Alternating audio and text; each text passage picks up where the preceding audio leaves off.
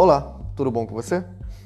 Me chamo Roger Nascimento Marques e esse é o podcast do Riscado, abordando temas críticos que vivemos dia a dia e às vezes passam despercebidos. Hoje o tema é a agressividade. Muito difícil a gente abordar um tema que machuca tanto. Quantas vezes já passamos por pessoas que simplesmente diziam palavras pra gente com o único intuito de ferir. Mas o que às vezes não sabemos é que a pessoa que tenta ferir a outra é tão vítima com quem foi ferido. A violência e o ódio têm vindo à tona com muita facilidade. É uma cultura e essa cultura tem sido muito forte. A desestruturação é tão grande que nada impede que o outro pode mostrar o que está sentindo, manifestando de forma concreta pela ação. As agressões vão desde pequenas ações, que aparentemente são inofensivas, até o ato de uma violência concreta.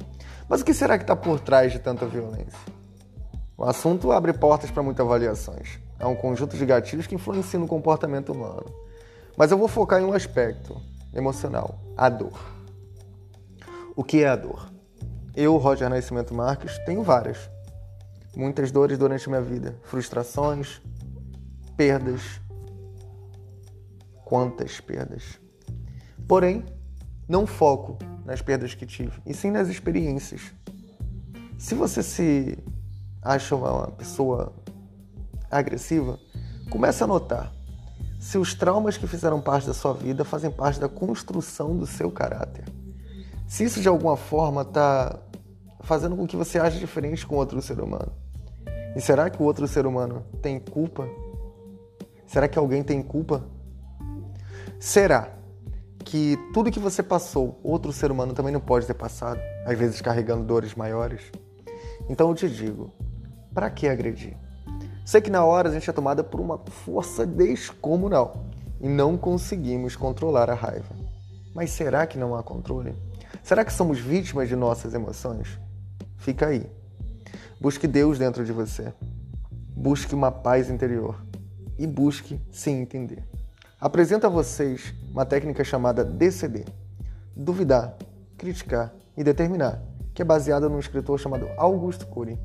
Quando você tiver uma situação muito, muito, muito forte, você chega e duvide daquela situação. Faça uma pergunta: por que eu estou agindo dessa forma? Por que eu estou ferindo outro alguém?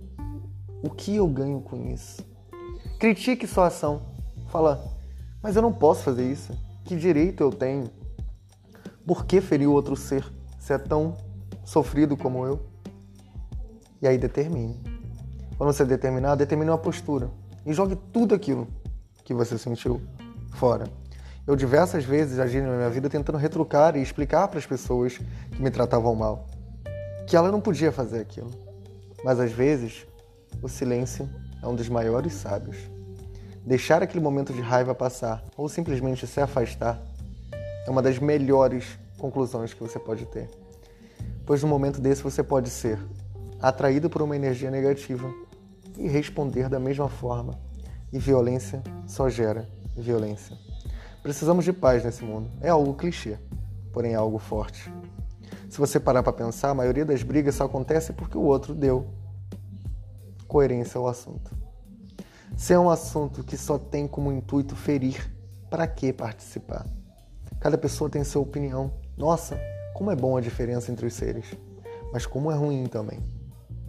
Se cada pessoa que tivesse um pensamento diferente de você, você fosse brigar, viveríamos uma época de eterna guerra. Então, analise, pense, antes de falar qualquer coisa para alguém. Você pode destruir o dia daquela pessoa. Você tem o poder de transformar a vida da pessoa só com as suas palavras. Já que você tem esse poder, faça pelo bem.